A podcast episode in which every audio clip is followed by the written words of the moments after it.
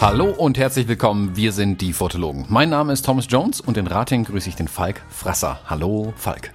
Schönen guten Morgen, Thomas Jones. Falk, einen schönen guten Morgen. Ähm, ich habe direkt mal eine wichtige Frage an dich. Es ist nicht dringend, es ist nur wichtig. Sind die Themen hier stabile Seitenlage und Füße hochlegen und so, ist es noch alles aktuell, was man so vor 20 Jahren beim Führerschein gelernt hat oder sollte ja. ich da dringend mal einen neuen Kurs besuchen?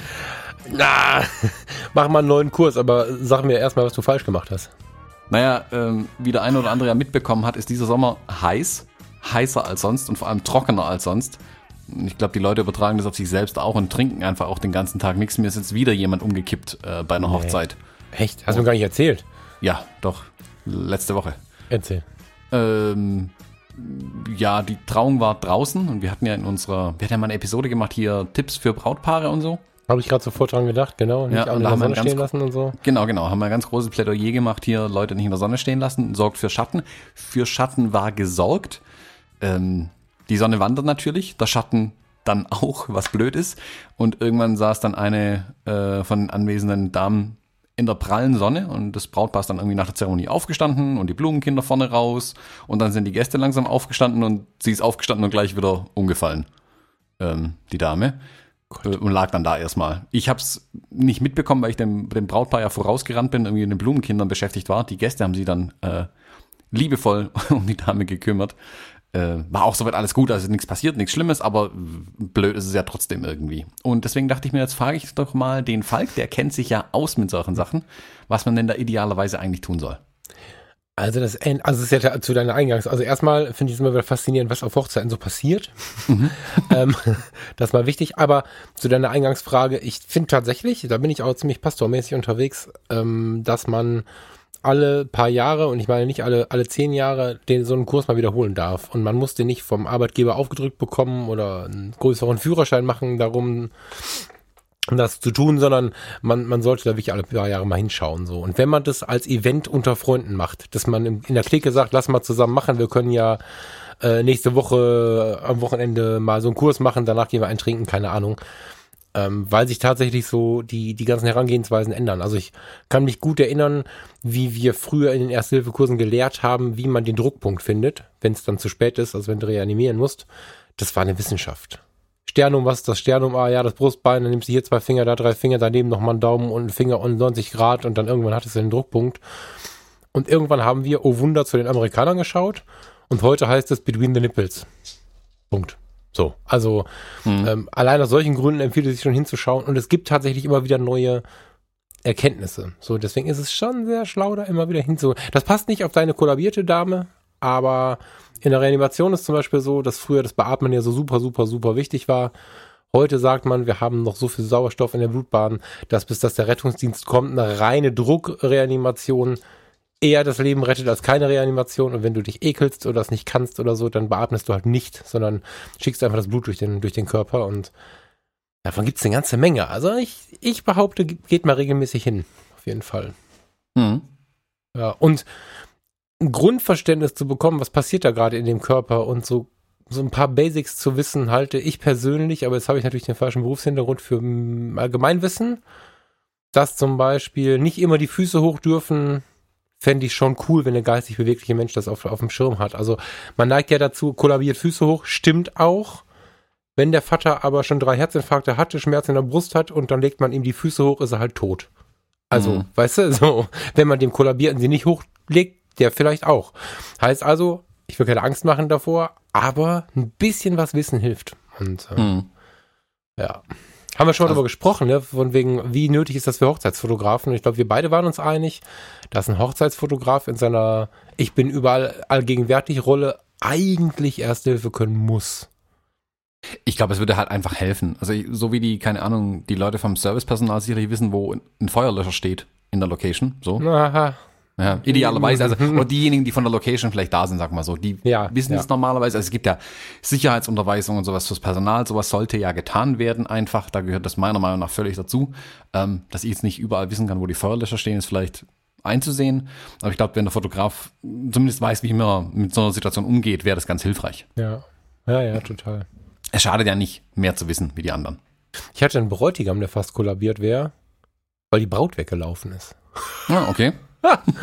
Ja, das war, das war echt herrlich. Sie steht auf und geht.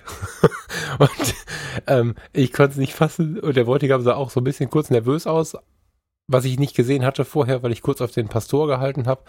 Die beiden hatten vorher eine kurze Kommunikation. So. Und ich war erst beruhigt, als ich die besten Freundinnen von ihr gesehen habe. Die haben äh, dann getuschelt und gelacht und gekichert und so. Und dann war mir relativ klar, da ist nichts zu befürchten. Das hat einen Grund. Ja, und sie joggte halt raus und kam irgendwann mit den Ringen wieder, die sie irgendwo liegen lassen, auf die sie aufpassen sollte. Aber der Mhm. erste Moment war echt herrlich, ja. Aber da war keine erste Hilfe vonnöten. Das war. Ja, wobei Ja. das natürlich schnell dazu führen kann, dass er jemand umkippt, wenn die Braut Ja, voll. davon rennt. Ja, voll. Ja. Ja, ich weiß auch noch gar nicht, ähm, ob ich da, also ich habe da zwei, drei Bilder gemacht, aber mir, ich finde es ein bisschen schade. Mir hätte so das Bild gefehlt, wo sie wirklich so in, im goldenen Schnitt aus der, aus der Kirche rausrennt. Aber dafür war ich einfach nicht schnell genug, muss ich gestehen. Ich wollte jetzt auch nicht in dieser eh schon schlimmen Szene so voll auf die, in die Mitte springen. ich, sondern ich habe mich dann dezent Mhm. gehalten, aber das war schön. Ja. Ja, das ist ja was, was man durchaus fotografieren kann. Also ich hatte bei einer anderen Hochzeit kürzlich hatte ich den, heißt der Organist, der die Orgel spielt? Ja, das ist der Organist. oder? Ja. Ja, also ähm, der, da hat der Organist den Keyboarder und die Sängerin angeschrien in der Kirche, dass es alles viel zu laut sei, was die da machen, während die gespielt haben, während der Trauung. Das fand ich auch spektakulär. Das war mal was Neues. Ich habe es zufällig tatsächlich festgehalten. Das war eine relativ große Kirche und da war auf zwei Emporen war das quasi gestapelt. Also untere Empore stand Keyboard und Sängerin und ganz oben äh, Organist mit seiner Orgel und der hat vom oberen Balkon auf den unteren Balkon runtergeschrien, das sei zu laut. Während alle Gäste ja zuhören und hingucken. Fand ich mega. Also man erlebt schon interessante Dinge auf diesen Hochzeiten. Sehr wertschätzend formuliert. Ja, ja. Ich hatte gerade irgendwelche Schimpfworte im Kopf, weil ich war. Das sind einfach so Grenzüberschreitungen, wo ich denke, es gibt einfach Menschen, die sollten dann, keine Ahnung, vor der Tür warten und da alles sauber machen und dann gehen oder so. Also es gibt einfach, das sind so Überschreitungen, die kann ich nicht verstehen. Das ist, äh, Hm. naja. Aber kommt immer wieder vor. Ja, aber das soll ja gar nicht Thema bei uns heute sein, weil heute ist ja wieder Trommelwirbel Buchclub. Buchclub. Genau. Wir haben, wir haben mal wieder ein Buch gelesen und freuen uns so sehr darüber und sind so stolz auf uns, dass es allen erzählen müssen. Wir haben vor allen Dingen wieder nicht darüber gesprochen, wie man den Autor ausspricht, ne? Fällt mir gerade so auf. Ähm, David hätte ich angefangen, aber er heißt ja Duchemin. Ja gut, er wird französische Wurzeln haben, vielleicht er ist Kanadier, von daher Dann mach mal. David Duchamin würde ich einfach sagen. Echt? Ja, so werden, also werden ihn die meisten aussprechen. Okay, sag nochmal langsam. David Duchamin. Genau, das So. Buch heißt Die Seele der Kamera und die Rolle des Fotografen. Mm, extrem inspirierendes Buch. Ausrufezeichen. Das ist, glaube ich, so. Wir können aufhören. Das sagt alles. Genau, danke. Bis zum nächsten Mal. Tschüss. Äh, mega. Ich weiß gar nicht, wer von uns die Idee zuerst hatte. Ich hatte es irgendwie schon tausend Jahre im äh, Warenkorb und ich weiß, dass Farina es irgendwie auch im Warenkorb hat und du hast jetzt, glaube ich, den Anstoß gegeben, oder? Ich weiß gar nicht mehr genau, wer jetzt den Buchclub draus gemacht hat, aber das hat sich gelohnt. Ich habe es auch schon eine Weile auf meiner Liste irgendwie gehabt. Ich glaube, dass ich irgendjemand hat mir dann nochmal den Tipp gegeben, dieses Buch zu lesen und ich habe es irgendwo gesehen und da hatte ich einfach, komm, ähm, ich schlag's dir jetzt mal vor, und dann hast du gesagt, du hast es auch schon lange in der Liste. Da dachte ich mir, ja, das ist doch perfekt eigentlich. Ja, super gut. Ähm, möchtest du mal anfangen mit dem Cover und dem Auftritt? Da hast du in den letzten Buchclubs immer ganz gut ein paar Zusammenfassungen zugebracht. Wie sieht das Buch aus? Wie fühlt es sich an? Mm, ja, ich finde, das ist ein schönes Hardcover-Buch an sich äh, mit einem unglaublich guten Titelbild. Das ist eins der Mhm. Bücher, wenn es irgendwo rumsteht oder rumliegt und ich sehe das Titelbild noch vor dem äh, Titeltext, interessiert mich schon das Buch, weil es ein ganz, ganz tolles Porträt ist. Er hat es hinten auch nochmal geschrieben, wo das Porträt gemacht wurde. Das müsste ich gerade mal raussuchen. Man sieht da einen alten Mann rauchend auf der Straße sitzen. Äh, Kairo, äh, 2009 ist das Bild entstanden. Ähm, da sieht einen alten Mann mit einem, ich sag mal, verwitterten Gesicht, Bart, grau, auf der Straße sitzen und rauchen und ganz in Gedanken versunken irgendwie. Richtig, richtig schönes Bild. Und drunter steht die Seele der Kamera und die Rolle des Fotografen. Und wer dann noch nicht angefixt ist von dem Buch, dem kann ich dann irgendwie auch nicht helfen tatsächlich. Ähm, das Buch selbst, weiß nicht, wie viele Seiten hatten das Ding überhaupt? So dick ist es doch gar nicht. Äh, nicht ganz 300 Seiten. Ich wollte gerade schätzen, ich hätte es nicht hinbekommen. Ja. Ja. Okay. Wir hatten ja schon ein paar Mal, ist ja mittlerweile auch schon legendär, dass wir uns über die Papierqualität bei den Büchern unterhalten und nicht über den Inhalt zuerst. Ich muss aber auch da wieder sagen, die, das Papier ist für die Bilder, die drin sind, schön, gut, funktioniert. Die Bilder sehen toll aus. Es ist aber primär ein Textbuch. Ich finde den Text ein bisschen schwer leserlich. Das liegt so ein bisschen an der Schrift, glaube ich. Und auch dann. Echt? Ach, spannend. Ja, ich finde, das Papier glänzt auch so ein bisschen wieder. Ähm, bei den Bildern ja. heißt das aber auch gleichzeitig, dass man wieder jeden Fingerabdruck auf diesen vielen Schwarz-Weiß-Bildern perfekt sehen kann. Aber weißt du was, bei den Bildern ist mir gar nicht aufgefallen, weil die ja so ein weißes Passepartout drumherum haben. Ähm, wo es mir aufgefallen ist, sind diese Schwarzflächen. Also die haben mal kurz zum Aufbau. Es gibt ähm, natürlich verschiedene Kapitel. Es gibt immer eine Kapitelüberschrift, darunter beginnt der Text, aber links von der ganzen Geschichte ist meine komplett schwarze Seite und diese komplett schwarze Seite hat ein weißes Zitat ähm, stehen. Und diese Seiten, da musst du halt drauf patschen beim Umblättern, während die ähm, Fotos alle in so einem Passepartout bef sich befinden. Da ist es relativ schwer drauf zu patschen, weil du in die Mitte von dem Buch klippen musst. Aber die Zitatseiten sehen bei mir tatsächlich genauso schlimm aus wie die Schwärzen in dem ähm, authentischen Porträt in unserem ersten Buch, was wir hier vorgestellt haben. Das ist tatsächlich schlimm, muss ich sagen. Das nervt mich ganz massiv, weil die Texte sind so wertvoll mitunter und dann habe ich jetzt schon, ich habe jetzt gerade eine Seite offen, die sieht aus, als wenn da irgendwie eine Schnecke drüber gelaufen wäre, nur weil ich dreimal umgeblättert habe und ich, ja, ich bin frisch geduscht. Also schlimm, echt. Ja, das ist wirklich schade. Also sind nicht viele schwarze Seiten, muss man dazu sagen, ne? aber wer das Buch sich kauft, sollte nicht so wild drin rumblättern, wie ich es gemacht habe, sondern tatsächlich, wenn er sowas wichtig findet, auf den schwarzen Seiten ein bisschen gucken, ähm, wie er umblättert, weil ich habe es jetzt echt. Hm, das ist schade. Aber es ist dennoch inhaltlich und auch fotografisch eines der tiefsten Bücher bisher. Finde ich ganz spannend, weil Superlative hatten wir schon ganz oft. Aber das ist nochmal, wir erklären gleich warum, oder ich versuche gleich auf meiner Warte zu erklären, warum ich finde, dass eines der tiefsten Bücher ist. Da machen die paar Fingerabdrücke jetzt auch nichts mehr aus. Also das ist echt Cool. Ich hatte übrigens nicht mit dem Hardcover gerechnet. Ich habe ja. ähm, hab nicht gelesen, was es für ein Buch ist und ich dachte irgendwie aufgrund des Fotos, was ich bei äh, Amazon gefunden habe, es wäre irgendwie ein Softcover, aber es ist ein echt wertiges Hardcover. Das ist ganz gut.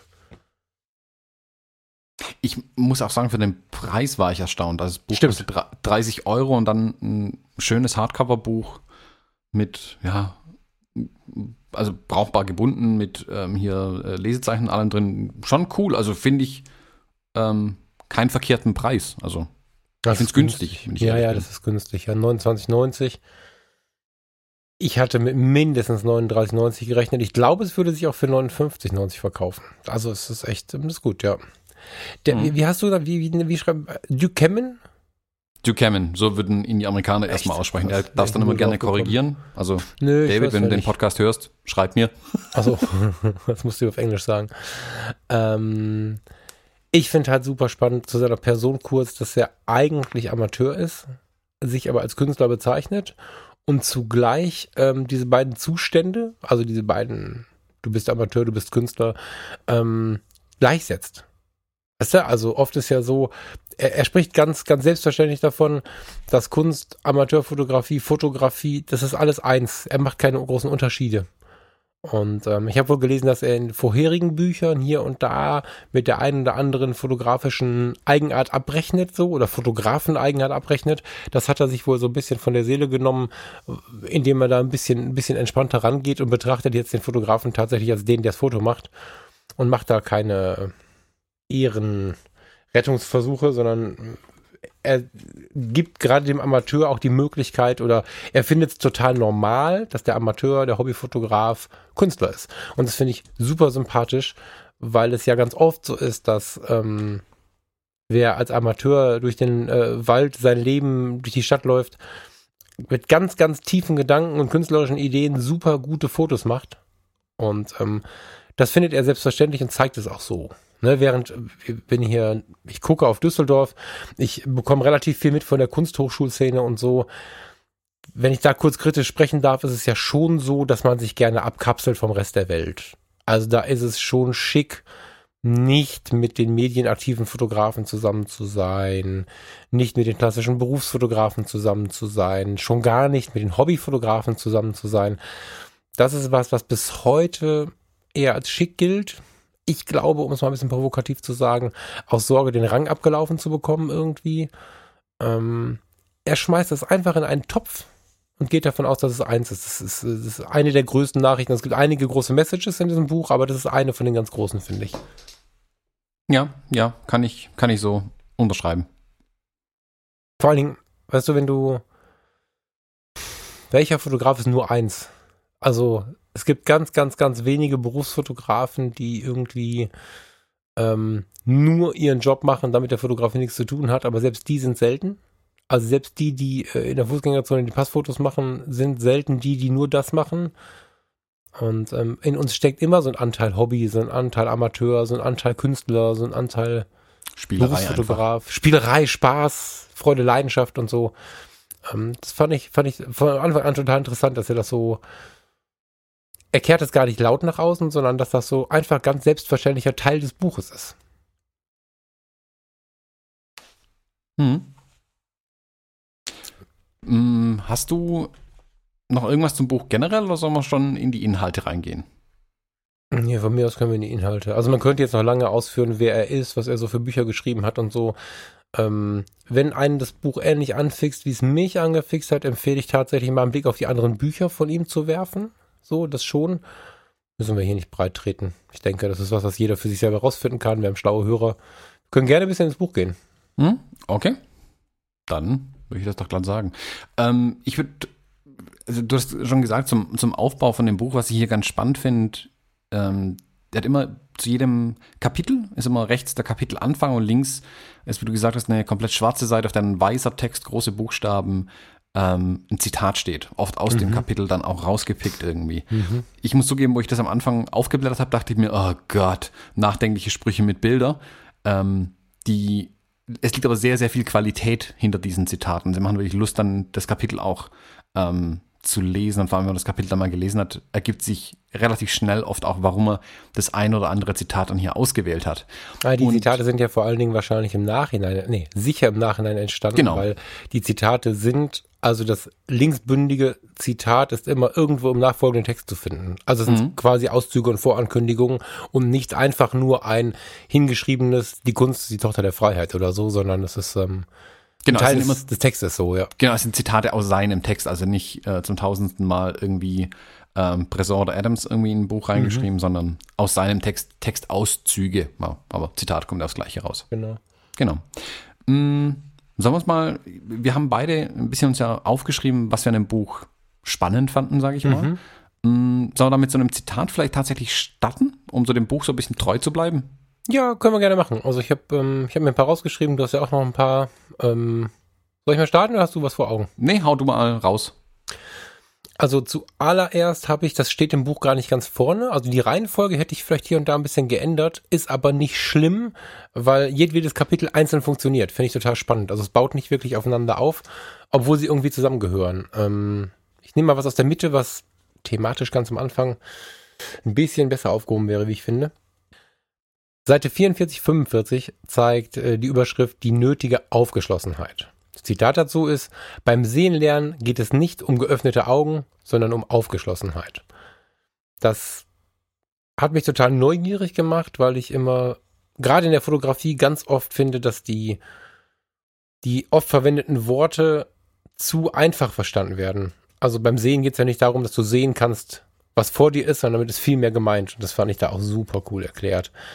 Der hat ähm, in, dem folgenden, in dem folgenden Text so ein bisschen erklärt, ähm, wie er so auf die Idee gekommen ist, darüber nachzudenken, wie entsteht denn ein gutes Foto. Also der fotografiert ähnlich wie ich auch schon so seit Kindertagen und mit 15, 14, 15 kamen so die ersten Verwandten auf ihn zu und Freunde auf ihn zu, die ihm sagten, du hast ein gutes Auge. Und ähm, damals hat er schon drüber nachgedacht, was jetzt genau das Auge damit zu tun hätte. Er hat es gar nicht so richtig verstanden und das beschreibt er auch. Und ähm, kommt dann dazu, dass das Auge mh, hm, nicht der Punkt ist, mit dem die guten Fotos entstehen. Vielleicht auch, aber das ist nur ein kleiner Teil. Ähm, das fotografische Sehen findet im Gehirn statt, schreibt er weiter hinten. Also es ist halt so, dass du schnell auf den Trichter kommst, dass es um die Wahrnehmung der Welt geht. Siehst mit dem Auge sicherlich, was du tust, so rein mechanisch betrachtet irgendwie. Aber es geht darum, wie nehmen wir die Dinge wahr.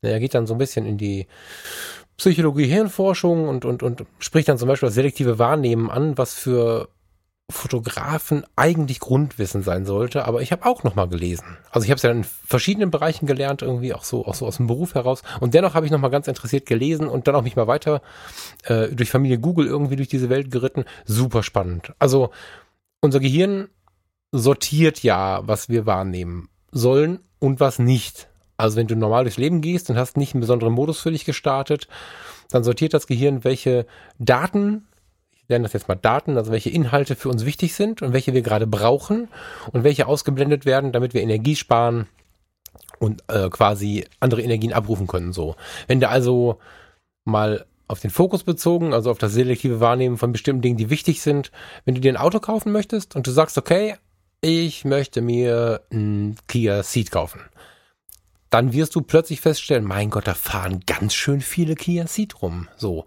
die hast du vorher nie wahrgenommen, aber deine selektive Wahrnehmung ist dann getrimmt auf dieses eine Ding, also auf dieses, dieses Teil, auf das du dich gerade konzentrierst und das nimmst du wahr. Umgekehrt ist es aber auch so, dass du, was du gerade nicht auf dem Schirm hast, auch oft gar nicht mitbekommst. Also auch auf den Fotografen bezogen ist es ganz interessant, das Beispiel mit dem Hintergrund die Laterne, die aus dem Kopf des, des Porträtierten wächst, wird ganz oft erst zu Hause am PC gesehen. Mhm. Und das liegt halt daran, dass du, wenn du einfach nur, ohne dich darauf zu konzentrieren, ein Foto machst und dich dann auf den Menschen konzentrierst und das auf das Foto, die, die, die Schärfe der Augen, wie er gerade guckt oder auch auf seine, seine, seine, seine Gefühle, was auch immer, und nicht an den Hintergrund denkst aktiv, wirst du in dem Moment nicht wahrnehmen, dass dir die Laterne äh, quasi gerade den Kopf zerschießt oder durch den Kopf gestochen wird äh, nachher auf dem Bild. Das siehst du erst, wenn du wirklich anfängst, deine Wahrnehmung breiter zu machen. Wenn du aufpasst, okay, Moment, und was ist mit dem Hintergrund? Also muss ich wirklich bei jedem Foto neu daran erinnern, okay, okay, okay, jetzt sitzt alles, das sind Dinge von Sekundenbruchteilen, aber an den Hintergrund musst du bewusst denken, weil das Gehirn im normalen, entspannten Modus ist unscharf, ist nicht wichtig, ich möchte wissen, ist vorne scharf, ich möchte wissen, guckt er gut, sind die Augen auf und dann machst du ein Foto und zu Hause siehst du dann die Laterne. Das ist also so diese selektive Wahrnehmung, das ist äh, total spannend. Und er sagt, wenn wir der Welt aufgeschlossen ähm, gegenübertreten, dann haben wir eine Chance, die Dinge gut wahrzunehmen und äh, diese Sache, dass wir immer so fokussiert sein sollen und alle unsere Erfahrungen einbringen sollen, kann einen sehr schnell in eine böse Sackgasse führen. Ich würde gerne einen Text dazu kurz vorlesen, bevor du mir erzählst, was du dazu denkst. Mhm, gerne. Ich finde, dass er ein ganz schönes Zitat da drin hat oder ganz schöne Textteile da drin hat. Ähm, du hast immer so Post-its drin, ne? Ich muss mal blättern. Hm, Post-its, super Lifehack. Ja. Die nötige Aufgeschlossenheit. Das sind jetzt Auszüge aus dem Text. Die finden sich irgendwo mitten im Text, aber ich habe mal sowas rausgesucht, was ich gut fand. Ein gutes Auge zu haben bedeutet also eher sowas wie, du hast eine wunderbare Art, gedanklich umzusetzen, was du siehst. Und es bedeutet noch mehr. Es bedeutet, dass das Gehirn die Welt nicht nur auf interessante Weise wahrnimmt, sondern auch die Hunderten von Entscheidungen zu treffen vermag, die nötig sind, dies in einem Foto zum Ausdruck zu bringen. Wenn das Foto gemacht wird, ist die Aufgabe des Auges längst erledigt. Die wirkliche Arbeit des Fotografen passiert dann im Gehirn. Finde ich super spannend, insbesondere wenn man sich vor Augen führt, was während einem ganz intensiven Porträtshooting passiert oder wegen, während einer Reportage ich weiß nicht, wie es dir geht, aber wenn ich ein intensives, also wirklich intensives Porträtshooting hatte, oder ich habe eine Reportage gemacht, bei der es mir wichtig war und bei der ich so online war, dass ich ganzheitlich betrachtet habe, also Vordergrund, Hintergrund, all das mit drin hatte irgendwie und versucht habe, von null anzufangen, war ich todmüde danach. Kennst du das? Ja, ich finde, es schlägt einen komplett platt, wenn man, wenn man so eine Reportage über, also gerade diese Hochzeitsreportagen über zwölf Stunden macht und man wirklich geistig dabei ist und nicht nur, sag mal, nur Motive sucht, sondern auch die, den Hintergrund beachtet und was darüber ja noch hinausgeht, ist die Wahrnehmung, was passiert um mich herum. Genau. Das ist ja wirklich ähm, Schwerstarbeit für den Kopf. Ja. ja. Ähm, also egal was ist an, an, nach so einem Tag, wo ich lange Reportage mache, Manchmal tun mir am nächsten Tag die Füße weh, manchmal nicht. Das hat mit der körperlichen Konstitution einfach zu tun oder auf was für Böden bin ich rumgelaufen, welche Schuhe hatte ich an. Was immer so ist, dass ich am nächsten Tag geistig auf jeden Fall erschlagen bin. Also der, am Sonntag will ich dann nichts mehr davon wissen irgendwie. Dann will ich nicht viel sehen, ich will keine Kamera sehen, ich will nicht viele Menschen sehen. Ich will nicht auf viel achten müssen dann einfach. Da will ich dann ein bisschen Tunnelblick haben, um meinem Gehirn da ein bisschen Entspannung zu gönnen zum Beispiel. Ich finde schon, dass es sehr, sehr anstrengend auch ist, diese Wahrnehmung ja wirklich bewusst zu, zu, zu machen, also bewusst die Dinge wahrzunehmen. Ähm, da mache ich gar nicht nur die Motivausschnitte das strengt schon sehr an, aber es ist natürlich extremst dienlich auch den Bildern, wenn man das macht. Also wenn man da nur rumsteht und irgendwie hofft, dass halt einem, einem irgendein Motiv vor die Linse läuft, ist zwar einfacher, also dann hat man ein relativ einfaches Leben, es werden aber garantiert nicht so viele gute Bilder am Ende entstehen. Das ist auch so eine so eine Mischarbeit, ne? Du, du, da wo du bist, stehst und das, was du mitbekommst, ist ja das eine. Und selbst da ist es so, dass du das Zehnfache von dem mitbekommst, wie, wie jemand, der auf dieser Hochzeit ist oder auf dieser Reportage, auf dieser Veranstaltung, völlig egal, was das für eine Veranstaltung ist, weil wenn ich jetzt als Besucher da bin, suche ich mir einen Ort aus, auf den ich mich konzentriere. Ich schaue mich wahrscheinlich doch auch in der Freizeit mehr um als andere. Das ist ja was, was über die Fotografie auch immer so ein bisschen ins Leben rutscht aber im Großen und Ganzen bist du halt auf eine Sache konzentriert und sonst würden wir auch so oft nicht angestupst werden im Leben. Wie oft, mhm. guck mal da, so, ist auch super gut so, muss auch im Privaten überhaupt keiner leisten, das Ganze irgendwie so wahrzunehmen. Ich bin da manchmal so, dass ich das möchte, aber es muss kein Mensch tun. Der Kamera in der Hand hast du eine gewisse Verantwortung, den Tag zu transportieren, Erinnerungen einzufrieren und so. Und wenn du dann auch noch deine Erfahrungen mit einbringst, was könnte gleich passieren? Ne? Also nicht nur, was passiert gerade alles, sondern was könnte gleich passieren. Und was ich auch sehr wichtig finde, was passiert in der Stille, um das Wort nochmal kurz reinzuwerfen, während hier voll Trubel ist. Also ich werde immer wieder darauf angesprochen auch, da heiraten zwei, also idealerweise sind ja zwei, äh, da heiraten also Menschen, da ist ein Pastor mit vorne, da passiert die ganze Zeit was und dennoch sehe ich irgendwann ein schönes Licht, wie es durchs Kirchenfenster kommt. Und auf Maria trifft, die da als Steinfigur an der Wand hängt oder so. Das Foto muss auch mit, finde ich. Das sind so. In der Videografie ist es ganz normal, da nimmt man die nachher auf. Aber da ist es ganz normal, dass man in so einem Film zwischendrin mal so Ruhemomente zeigt, während der Ton quasi weiterläuft. Ich versuche das immer auch mit aufzunehmen. Also, dass ich nicht nachher nochmal die Kirche laufe oder dass ich nicht vorher stundenlang durch die Kirche laufe, sondern dass ich im Moment, in dem es passiert, das Licht, wie es auf den Altar fällt, und so weiter mit aufnehmen. Und das ist, ähm, mhm. das ist ganz schön geil, das ist aber auch ganz schön anstrengend. So. Mhm. Man unterscheidet beim Gehirn ja auch so ein bisschen in verschiedene Zentren, die verschiedene Dinge zuständig sind. Irgendwo mhm. visuelles Zentrum im Gehirn und dann zum Beispiel Sprachzentrum im Gehirn. Das merkt jeder, wenn man mal versucht, einen Text zu lesen, während jemand mit einem spricht. Das ist fast ein Ding der Unmöglichkeit, obwohl das eine ja hören und das andere sehen ist. Es strengt mhm. aber beides das Sprachzentrum jeweils im Gehirn an, zum Beispiel. Deswegen mhm. geht das fast nicht. Oder einen Text zu schreiben, während jemand mit einem spricht, das geht, glaube ich, sogar noch weniger irgendwie. Hm, ich finde es aber gerade bei der, bei der Fotografie ist dann, also wenn ich auf den, den Reportagen unterwegs bin, ist das Sprachzentrum ja eigentlich frei. Ich lese ja keinen Text, ich spreche mit niemandem, ich fotografiere ja die meiste Zeit. Dadurch habe ich da ein bisschen Kapazität übrig und ich finde es zum Beispiel ganz wichtig, gerade bei diesen Reportagen, auch ein offenes Ohr zu haben für gute Total. Bilder. Ja, ja, alle so Sinne. blöd ja. es vielleicht klingen mag im ersten Moment, aber es ist oft so, dass ich bei den Reportagen mich da irgendwie rumspringe, das Business, Hochzeit, ganz egal, höre ich ja das, die Gespräche um mich rum und man kann da so ein bisschen filtern, sag ich mal, wenn man da gut ist. Und man hört ja schon, ah, guck mal, da bahnt sich jetzt gleich irgendwo ein Foto an im Sinne von, da erzählt jemand einen Witz, da lacht gleich. Oder genau. da stehen welche zusammen, die sagen mir gleich, hey, ähm, Thomas, könntest du mal kurz ein Foto von uns machen? Mhm. Meistens weiß ich schon vorher, was kommt. Ja. Ähm, und das aber hat auch mit, mit Wahrnehmung und Aufmerksamkeit einfach zu tun, dass man da auch ja, offen dafür ist tatsächlich und nicht vielleicht nicht nebenher einen Podcast anhört äh, ja. mit dem Kopfhörer.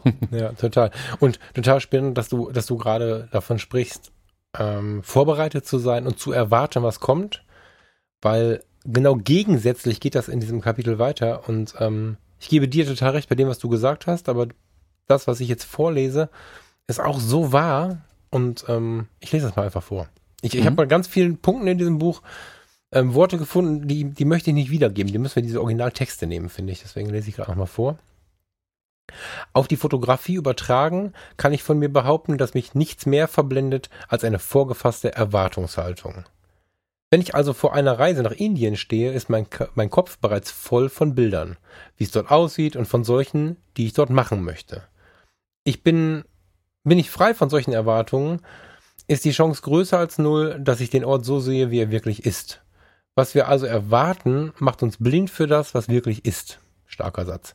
Uns gefällt zwar die Vorstellung, dass wir mit offenen Augen durch die Welt gehen, doch unsere blinden Flecken sind erstaunlich groß. Ähm, super, super tiefe acht Zeilen in dem Buch ähm, und auch sehr, sehr wahr. Neben dem, dass wir erwarten, was so kommen könnte, finde ich super wichtig, immer resettet da reinzugehen. Also keine großen keine großen Erwartungen mitzubringen, weil wir sonst wieder mit der selektiven Wahrnehmung anfangen. Also wir schützen uns ein bisschen vor der selektiven Wahrnehmung, indem wir ähm, in den Raum reingehen und zwar angstfrei in den Raum reingehen, den wir noch nicht kennen. So, das ist so ein bisschen wieder der schöne Vergleich, den wir schon öfter hatten mit dem kleinen Kind. Kleines Kind, was die Welt noch nicht kennt, hatte Sommerferien, die gefühlt sieben Jahre lang sind und hat Tage in den Sommerferien, die, die pro Tag eine gefühlte Woche lang sind weil die Kinder das, was passiert, noch nie erlebt haben. Und wenn wir Erwachsenen Dinge tun, die wir noch nie erlebt haben, dann kommen wir auch dahin, alles in einer so ausgedehnten Form zu leben, äh, zu, zu erleben, weil wir das alles so intensiv wahrnehmen. Und wenn wir das so intensiv wahrnehmen, haben wir eine Chance, das auch in Bildern festzuhalten. Und zwar ohne, dass wir nur unseren Tunnel irgendwie fotografieren. Und das ist für mich seit Jahren eine spannende Übung. Also ich finde es super gut zusammengefasst, wie er es schreibt wirklich, ob es ein Urlaub, eine Reisefotografie, eine Reportage, eine Hochzeit, ein Porträtshooting ist, nicht reingehen und auf irgendwas hoffen und irgendwas wollen, sondern wirklich und auch nicht denken, um Gottes Willen, ich bin nicht vorbereitet, ich kenne die Kirche nicht. Ja, dann kennst du sie nicht. Dann gehst du rein, guckst du dir an, lässt sie wirken und nimmst das auf, was du da wahrnimmst. Und das finde ich super spannend und auch eins von den großen Inhalten irgendwie. Also, mhm. auch wenn wir gerade sehr in die Vorbereitung gerutscht sind, in dem Kapitel geht es darum, aufgeschlossen zu sein. Mhm. So. Ich finde, mir ist bei der Wahrnehmungssache, wo ich das gelesen habe, ist mir der Fotograf Bruce Hall eingefallen. Kennst du den? Ich habe gerade das Kinoplakat im Kopf von diesem blinden Musiker, aber wir reden von was anderem, ne? Nah dran, Bruce Hall äh, hat noch 5% Sehkraft und ist Fotograf. Ah. ah, okay. Der war jetzt kürzlich, war in dieser Apple-Werbekampagne, kam er auch vor. Ähm, immer mit 5% Sehkraft fotografieren ist ja an sich schon spannend genug. Ähm, mhm. der macht aber ganz viel über Wahrnehmung. Er hat zum Beispiel ein Buch gemacht, wo er mit ähm, autistischen Kindern Bilder gemacht hat. Es gibt einen Text zu dem Buch und er hat die Bilder quasi ähm, beigesteuert. Und es ist total spannend und interessant, diese Bilder sich anzuschauen und dann nur so Sachen wie Wahrnehmung nachzudenken. Also wie nimmt er ähm, das vor der Kamera wahr? Was nimmt seine Kamera dann wahr? Äh, was mhm. zeichnet die quasi auf? Und wie nehmen ihn die Menschen auch dann ähm, wahr bei solchen Aktionen? Das fand ich, ist mir da irgendwie eingefallen. Also wer das sich mal anschauen will, Bruce Hall, ich packe das auch in die Shownotes rein. Ähm, ist spannend, sich die Bilder mal ähm, anzuschauen. Super interessant. Ja, hm. das stimmt. Mmh. Aber du warst schon ein paar Seiten weiter, du warst jetzt bei diesem ähm, Richtung äh, die, die Erwartung, die Erwartungshaltung. Ja, genau. Also ähm, eben diese würde ich blocken wollen. Also ich versuche die Bräute und Bräutigam, jetzt habe ich wieder die, die, den Plural provoziert. Bräutigame. Bräutigame.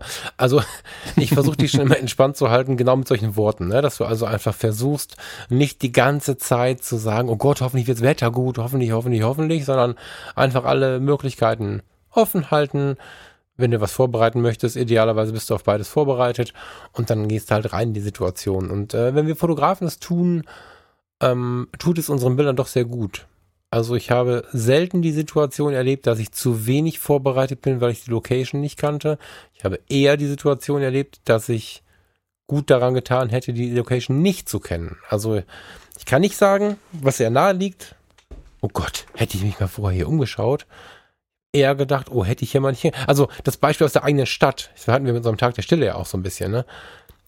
Geh mal in deine eigene Stadt fotografieren. Das ist echt eine Aufgabe im Vergleich zu geh im Urlaub fotografieren. Und dafür musst du nicht auf Kuba sein. Fahr im Urlaub 100 Kilometer weiter in irgendeine x-beliebige Stadt, die du einfach nur noch nicht kennst oder ein Dorf, ein Dorf reicht. Du wirst fotografieren wie ein Dover und wirst schöne Motive finden. Bei dir vor der Tür wird's schwer. Hm. Und ähm, das ist so ein bisschen, das ist spannend. Ja, und du hast dazu aber auch ein Kapitel gefunden, was da irgendwie drauf aufbaut, oder? Genau, also in dem Buch, wir haben vorhin so ein bisschen drüber gesprochen, ob da jetzt ein wirklich fester roter Faden drin ist oder ob die Themen aufeinander aufbauen oder ob man die Kapitel unabhängig voneinander lesen kann. Ich glaube, es geht beides und man macht sich dann so ein bisschen seinen roten Faden. Ich musste an, das, an was ganz ähnliches denken auf der Seite 95, die Bereitschaft zum Loslassen. Ähm, mhm. Ich schlage es vielleicht mal auf, dann kann ich auch was dazu sagen. ähm, zwar soll ich einfach mal vorlesen? Das ist ein Absatz, den ich aber super spannend fand. Da habe ich äh, genau lass, lass, uns Absätze vorlesen. Die sind so, so wortgewaltig. Lass uns einfach mal ein bisschen mehr vorlesen als sonst. Das geht bei dem Buch, glaube Genau. Gut. Willkommen zu der Fotologen-Lesestunde. Zum Glück ist es kein Bilderbuch, sonst wäre es peinlich. Nee, das ist auch interessant. ich fände es gut, mal ein Buchclub zu machen, wo nur Fotos drin sind. Mal so ja. als Shoutout, ne? Wäre wär spannend, ja. Schlagt uns Bücher vor. okay. Ähm, die Bereitschaft zum Loslassen. Was den Kampf mit der Kreativität angeht, hat der kolumbianische Schriftsteller Gabriel Garcia Marquez den besten Rat gegeben, den ich jemals gehört habe. Mühen Sie sich nicht zu sehr ab, die besten Dinge passieren völlig unerwartet. Er propagiert damit das kreative Loslassen. Mit Aufgeben hat das nichts zu tun. Es ist keine Resignation gegenüber uns stärker erscheinenden Kräften, die uns zurückhalten wollen. Es ist vielmehr die Bejahung von Kräften, die uns in Richtung von Dingen treiben, die sich unserer Erwartungshaltung entziehen. Diese Richtung ist bedeutsamer, interessanter, weil sie keine Kompromisse eingeht und sich nicht mit weniger zufrieden gibt. Dieses Loslassen gibt unserem Verlangen nach etwas größerem Raum, als wir uns zunächst vorgestellt haben. Und ich möchte nicht, dass wir es verpassen. Es geht darum, den Strom des Lebens zu erkennen und in ihn einzutreten, statt gegen ihn anzukämpfen. Krass, das ist gut. Mm, ich hab, musste, wo ich den Absatz gelesen habe, ist mir sofort meine Islandreise wieder eingefallen weil ich mit einem Bild im Kopf nach Island gefahren bin, auch mein Equipment dahingehend zusammengestellt habe und dann stand ich vor Ort. Also ich dachte mir, oh, brutale Landschaftsaufnahmen, weite Sicht, Berge, tiefstehende Sonne und yeah, das war mein Bild, das ich im Kopf hatte. Das waren einfach die Bilder, die ich auch davor von Island gesehen hatte. Mhm. Und dann stand ich da und hatte ungefähr na, knappe 200 Meter Fernsicht und es war nur regnerisch und bewölkt und neblig.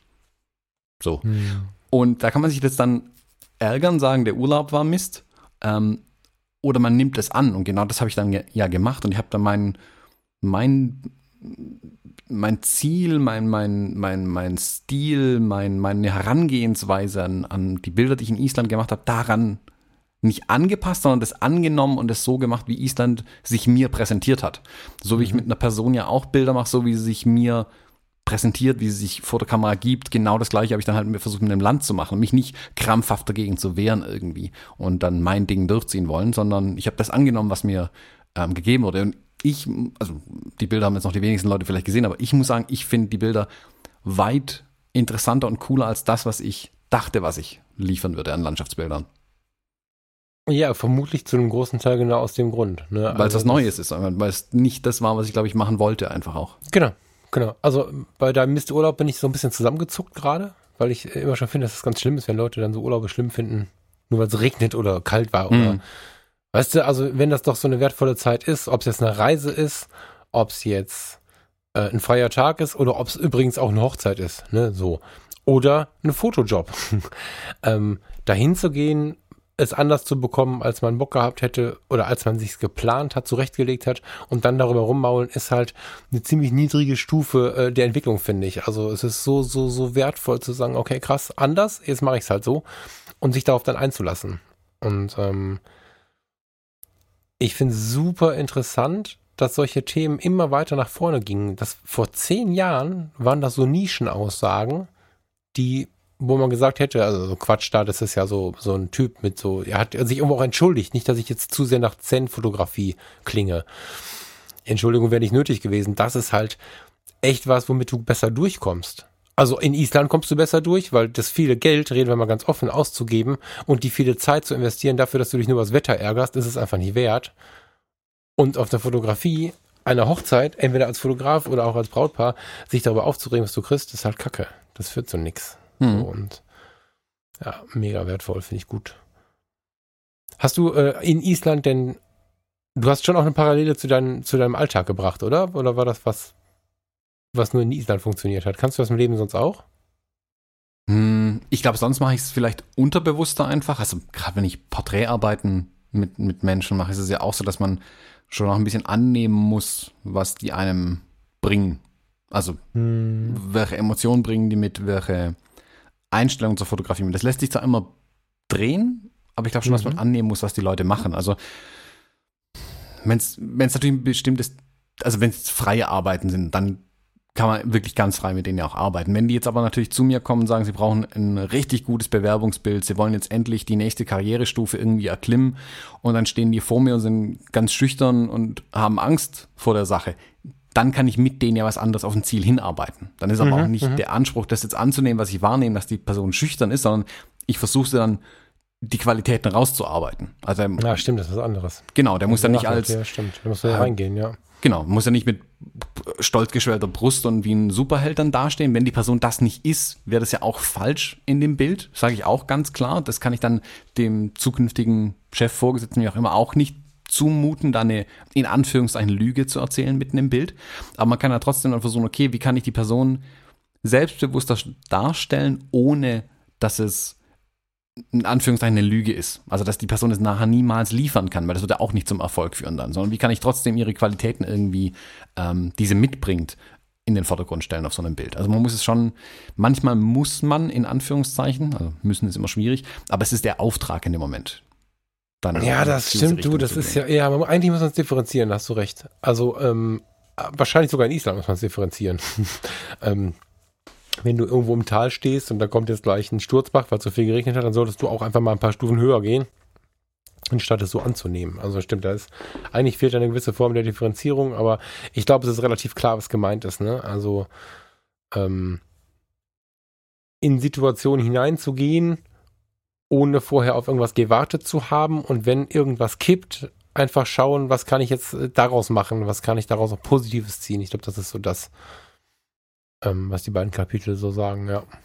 Ja, also als Beispiel kürzlich eine, eine Trauung gehabt, wo eben auch draußen war und da ist dann auch langsam die Sonne oder halt wenn der Schatten ist weggewandert und die Sonne kam dann Richtung Brautpaar und dann saßen die plötzlich zur Hälfte äh, in der Sonne. Und wer mhm. weiß, weißes Kleid, schwarzer Anzug und wenn da dann die Sonne drauf knallt, ist es relativ schwierig zu fotografieren. Mhm. Ähm, da kann man sich jetzt aufregen oder einen Blitz aufbauen und versuchen, seinen Stil dann irgendwie durchzuhämmern. Ich habe mich dann halt auf die Details ein bisschen konzentriert. Also ähm, Telebrennweite drauf und wirklich versucht, einzelne Details vom Tisch, die Hände, Kleinigkeiten an der Kleidung, ähm, nur mhm. Ausschnitte mhm. der Person irgendwie zu zeigen. Durch diese harten Kontraste, die die Sonne dann ja plötzlich äh, schafft, kann ich diese Details viel besser fotografieren auf einmal. Und das muss man halt annehmen. Und ich finde, da sind ein paar richtig schöne Aufnahmen dabei rausgekommen dann auch. Aber man hätte sich aufregen können und versuchen durchzuhämmern, was man vorher gemacht hat, oder sich entschuldigen. Genau. Schulzig werden, den Umstehenden erklären, warum das gerade nicht so cool ist. Ja, mhm. ja. Das ist so das Negative, was ich so manchmal erlebe. Ja, genau. Liebe annehmen. Finde ich gut. Genau. Also was, was Gutes aus der Situation machen, die viele für schlecht befinden, macht am Ende geilere Bilder, das glaube ich auch. Nach Wochen der Vorbereitung und Organisation können wir euch heute verkünden, es steht die Premiere des Fotologen Campus Treffens 2018. Stattfinden wird es vom 19. bis 21. Oktober 2018. Die Einzelheiten haben wir euch im Ticket zusammengestellt. Den Link dorthin findet ihr in den Show Notes oder auf www.fotologen.de slash 067. Dort könnt ihr euch eins der begrenzten Tickets sichern. Wir freuen uns wahnsinnig darauf, euch kennenzulernen und mit euch ein schönes und programmreiches Wochenende in Kassel zu erleben. Ja, ist ja alles irgendwie, oh, ich sehe jetzt mein nächstes Kapitel schon da stehen. Das ist ja alles ein Anteil von Achtsamkeit. So. Und ähm, ich bin, also achtsam sensibel Situationen betrachten, auf die Situation eingehen und sie positiv beleuchten. So. Und ähm, deswegen war ich auch so super begeistert, ein Kapitel zu finden, was heißt Achtsamkeit der Sprache. Da bin ich ja durchgedreht, als ich das gesehen habe. Und dann bin erstmal aufgestanden, habe mir bewusst nochmal einen kleinen Kaffee gemacht, um den dann irgendwie mit Zucker anstatt Süßstoff und so ein bisschen zu genießen, weil ich das äh, wirklich ganz in Ruhe. Also das Kapitel habe ich da bin ich quasi von dem Wort so angefixt, achtsam reingegangen, habe mich gemütlich hingesetzt und so. Also das Kapitel habe ich auf eine ganz andere Art und Weise noch wahrgenommen. Ähm, fand ich interessant. Achtsamkeit der Sprache, Seite 2021. Magst du auch Leitzitat? was? Bitte? Ja, genau, wollte ich gerade sagen, lies doch mal was vor. Die Reise wird für mich kein Ende nehmen. Ich werde niemals den Punkt erreichen, an dem andere mir nichts mehr beibringen können. So, das fand ich erstmal unabhängig übrigens von der Achtsamkeit der Sprache, ein schönes Zitat aus dem Kapitel, weil auch das extrem wichtig ist, sich selbst ein bisschen zurücknehmen. So. Und ähm, er appelliert in den folgenden Texten so ein bisschen an den, an die Prüfung und an den Einsatz der eigenen Sprache.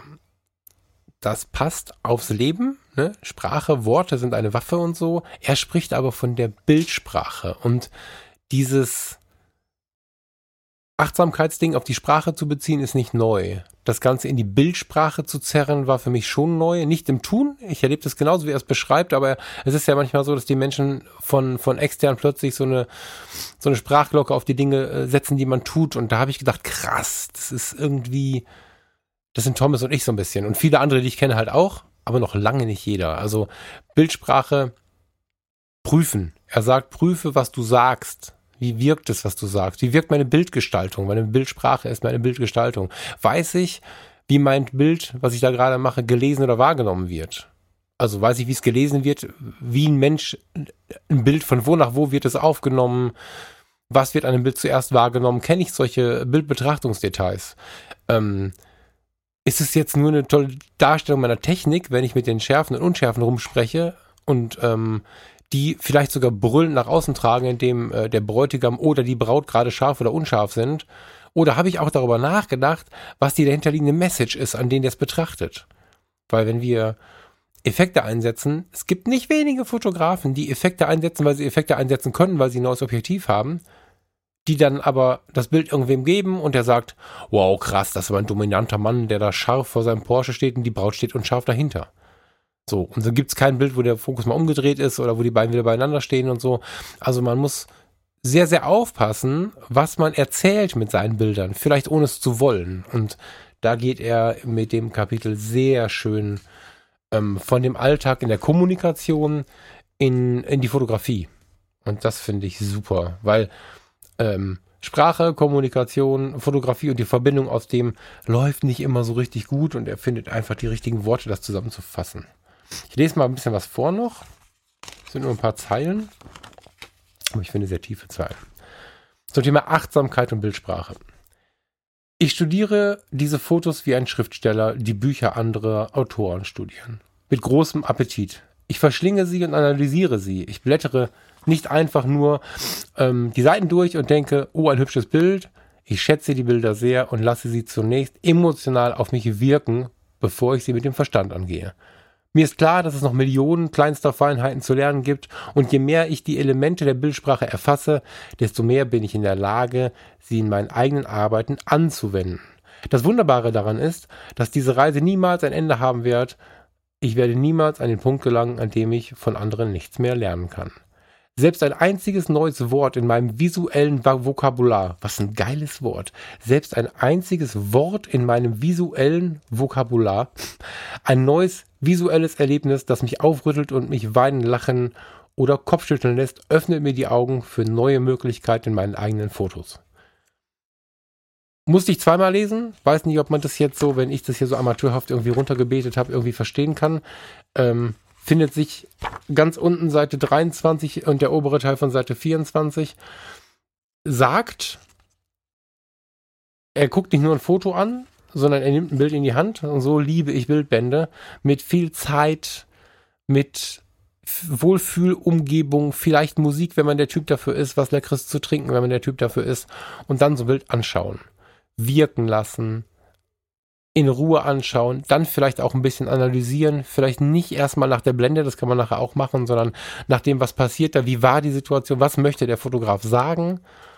Und ich stelle fest, dass ich durch diese viele, viele Betrachtungen, ich habe immer wieder lange Auszeiten gemacht, in denen ich nur betrachtet habe, gelernt habe, erstens, wie ich sprechen muss, damit zweitens andere Menschen verstehen, was ich da sagen möchte.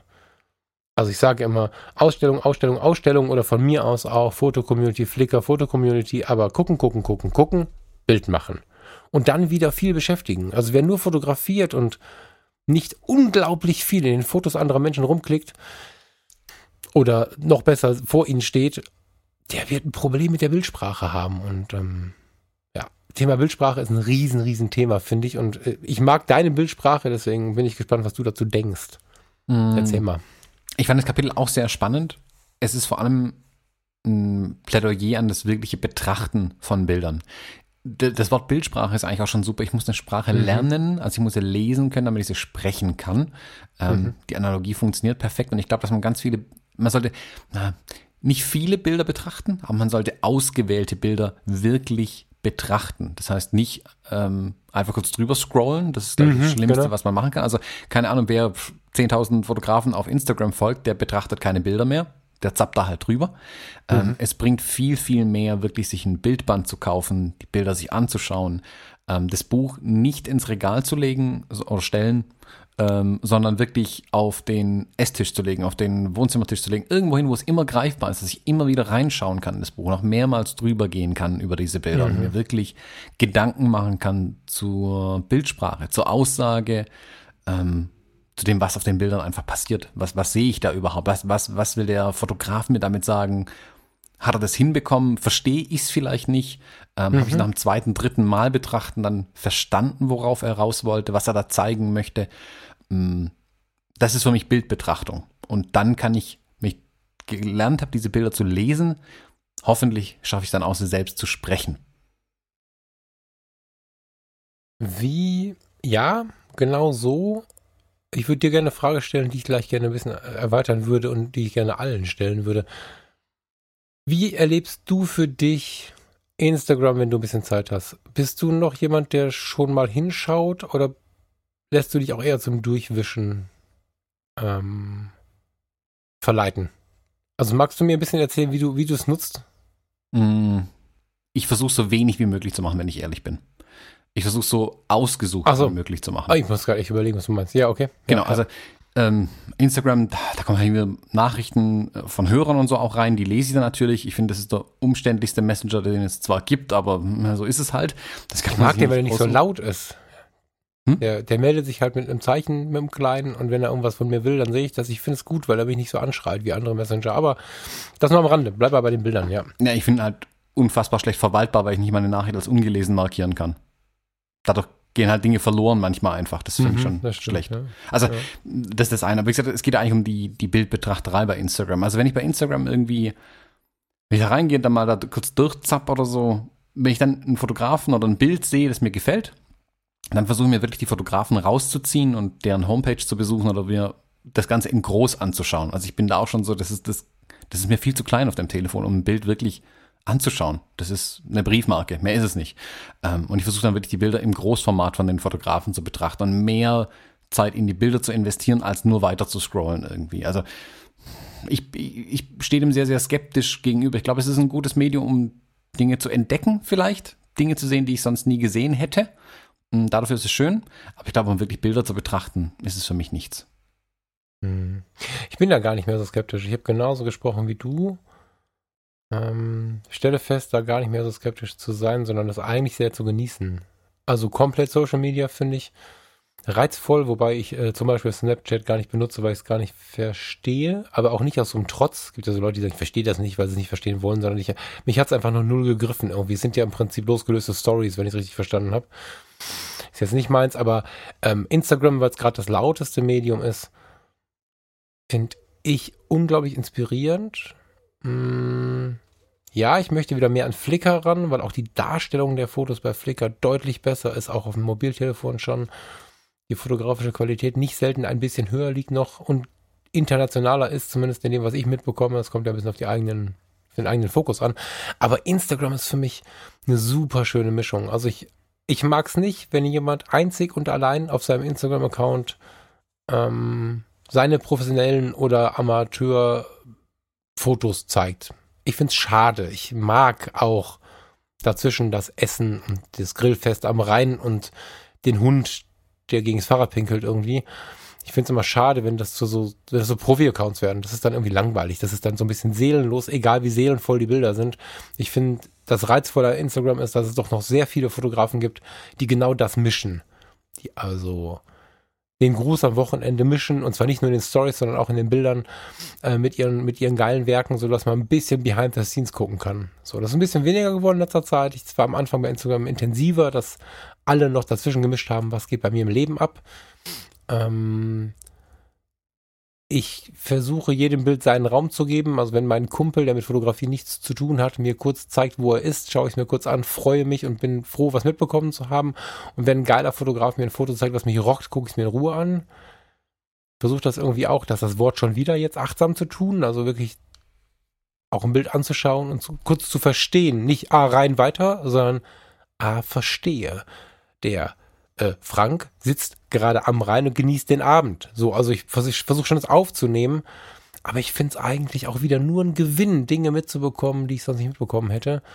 Das Einzige, was mich stört, ist auch da, dass du ja nicht unbedingt alles mitbekommst, sondern da auch so ein bisschen so, ein, so eine Vorsortierung irgendwie unterliegst. Das finde ich nicht so schön, aber ich finde es immer alles gar nicht so schlimm, wie die Leute sagen. Klar ist es klein.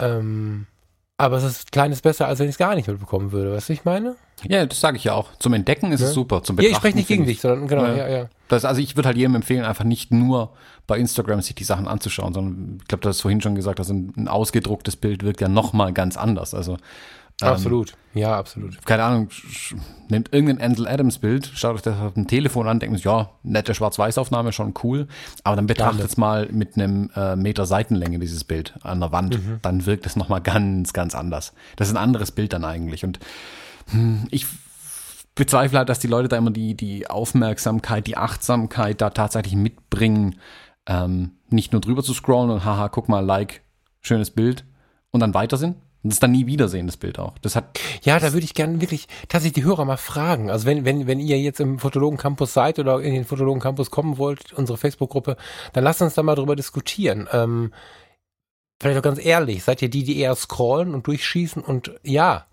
ganz oft wird geliked, um, um auch ein Like zu bekommen und so. Also einfach nur Daumenarbeit, um irgendwie ein paar Likes abzugreifen.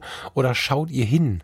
Das finde ich halt irgendwie ganz interessant. Wie lebt die Welt? Dass ich, das System selber ist ja nicht schlecht. Die Frage ist, wie geht der Mensch damit um? Hm. Das ist ja so leider irgendwie das, dass die, ich behaupte, geistig bewegliche Menschen können das gut miteinander kombinieren. Das ist wie die Nutzung von Facebook und so, Fake News, all so ein Kram. All das funktioniert mit einer geistigen Beweglichkeit sehr gut. Ist, ne, so. Und ähm, ich glaube auch, dass eine Ausstellung nicht weniger Besucher bekommt, wenn die Menschen achtsam mit dem, mit dem, mit dem Instagram-Profil umgehen. Ganz im Gegenteil in der Ausstellung werden wieder Fotos für Instagram gemacht. Also ähm, ich finde beides total spannend und ich fände es spannend, wie nutzt ihr Instagram? Ne? Das, das würde mich interessieren. Das hat jetzt nicht viel mit dem Buch zu tun, aber die Frage mag ich mal stellen und bin gespannt, ob da eine Diskussion zustande kommt im Campus. Mhm. Ja, jetzt bin ich vom Thema abgekommen. Wo waren wir? Achtsamkeit der Sprache ist fertig. Genau. Ich hatte noch ein Kapitel gefunden, das eigentlich in jedem Buch dieser Art vorkommt. Mm, ich fand es aber, er hat es ganz schön beschrieben. Er geht auf der Seite 128 ein bisschen auf die hm. Technik ein bei ja, der Fotografie. Ja. ja. Ich äh, blätter mal dahin. Ich komme mit. Okay. Ja. Auch da wieder das ähm, große Zitat auf der linken Seite. Jeder Zugewinn an Schärfe oder Dynamikumfang macht eine Geschichte nicht besser, als dies eine moderne Schriftart bei einem Gedicht täte. So geil. Ich finde, es ist so gut zusammengefasst und bildlich veranschaulicht, warum ja. mir jetzt ein klein wenig geringeres Rauschen bei ISO ähm, 256.000 mir keine besseren Bilder macht. Ja. Fasst es ganz gut zusammen. Ähm, und er schreibt dann in dem Kapitel danach, äh, wenn man sich das dann durchli durchliest, Je schärfer unsere Bilder werden, desto schwerer wird uns die Illusion, was Fotos letztlich sind, abgekauft, da das Leben so nicht ist. Ich finde zum Beispiel, seine Bilder sind, ich habe vorhin gesagt zu dir, die sind mir schon zu perfekt irgendwie. Ähm, mhm. Du hast gemeint, die sind Weltklasse gut. Beides stimmt für mich irgendwie. Die sind Weltklasse gut, die Bilder, die er macht. Ich, ich finde es einfach nur zu, perfekt fast schon. Also die sind zu gut irgendwie. Ich hätte da so ein bisschen mehr Kante irgendwie erwartet, noch mehr die Unschärfe, mehr, mehr Rauschen fast drin. Also, dass die Bilder fast schlechter irgendwie aussehen von technischen Parametern. Die weil sind so dann, steril, glaube ich, ne? Bitte? Die sind jetzt so steril? Vielleicht so steril, genau. Ähm, mhm. Und witzigerweise schreibt er im Kapitel aber beschreibt er genau dieses Thema sogar.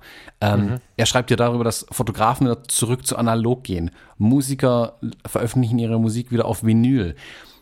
Einfach weil es, glaube ich, dieses organischere Medium, diese, diese Unschärfe, diese Ungenauigkeit, also analog ist niemals so scharf, wie, äh, wie die digitale Fotografie das heute kann. Ähm, ne, ne, ein Lied von einer Schallplatte ist nicht so da kann ich nicht jedes kleinste Detail an den Instrumenten hören, aber es fühlt sich für mich als Mensch besser an, diese leichte Unperfektion einfach. Ich finde, also ich weiß nicht, wie er zu der Bildauswahl in dem Buch gekommen ist, aber vielleicht ist das, was er hier an Bildern zeigt, auch schon so unperfekt, wie er es hier beschreibt. Ich fand den Vergleich aber ganz schön.